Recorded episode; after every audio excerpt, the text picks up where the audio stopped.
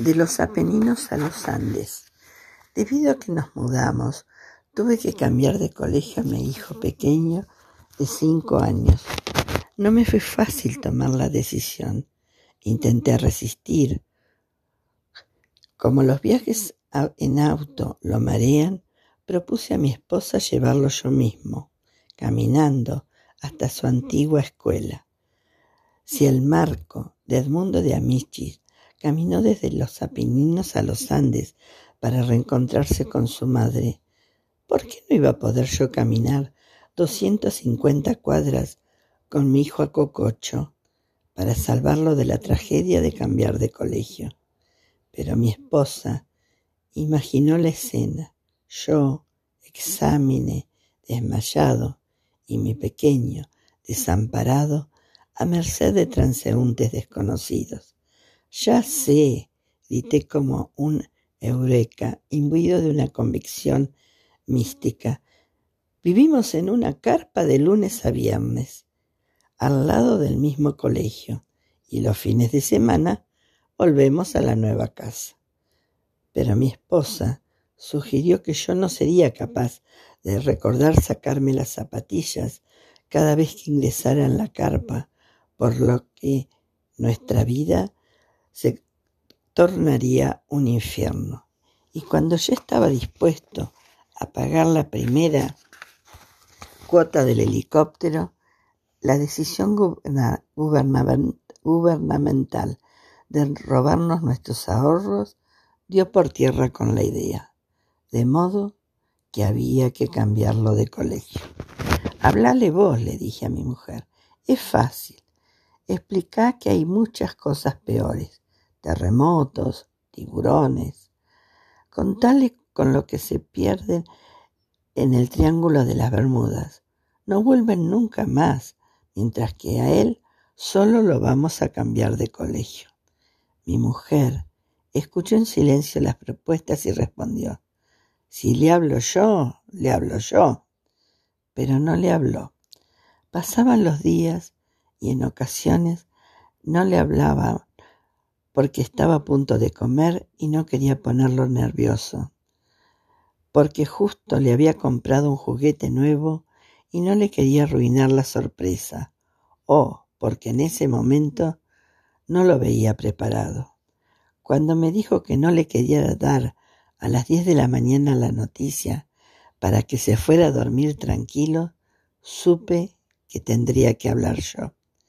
Me preparé, compré títeres, un video no violento de la anterior Europa del Este y diversos discos compactos. Me dije que, antes de hablarle, le haría llegar el mensaje en forma indirecta, subliminalmente. Mientras jugaba con su Jedi, yo le hacía escuchar la canción presente de Voz todo concluye al fin, nada puede escapar, todo tiene un final, todo termina. Pero no pareció conmoverlo.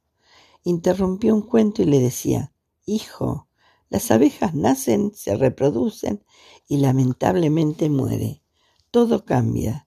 Creo que las marsopas hibernan, es decir, pasan seis meses sin saludarse. Los osos, seguro. ¿Entendés? Mi hijo pedía que le siguiera leyendo el cuento, afortunadamente escrito por personas normales. Cuarenta y ocho horas antes de escribirlo, mi esposa y yo descubrimos que si no le decíamos la verdad, mi hijo llamaría a sus nuevos compañeritos con los nombres de los anteriores. Yo se lo dijo, digo, dijo por fin mi esposa. Lo despertó porque el pobre dormía, le susurró al oído la terrible novedad y lo dejó seguir durmiendo. ¿Estás seguro de que te escuchó? Por supuesto, respondió mi mujer, y se encerró a llorar en el baño. Velamos junto a su cama. Esperábamos verlo levantarse entre pesadillas, gritando el nombre de su última maestra, intentando aferrarse vanamente a los amados compañeritos, a los que nunca más vería. Por la mañana, cuando lo vimos desayunar en paz, supusimos que el mensaje no le había quedado claro. ¿No vas a volver al colegio del año pasado? le dije con voz trémula de dolor. Ya sé, dijo mi hijo con la tranquilidad típica de los negadores, liquidando su chocolatada. Pasamos las siguientes horas como el reo que aguarda su ejecución. ¿Lloraría en la entrada? ¿Se quedaría lívido frente a caras extrañas? ¿Sería este el material de los peores conflictos de su futura vida adulta? ¿Estaríamos dándole la imagen de que el mundo es vertiginoso e inseguro? ¡Ay, Dios mío! Finalmente, el hombre, mi, mi hijo de cinco años, entró en su nueva escuela.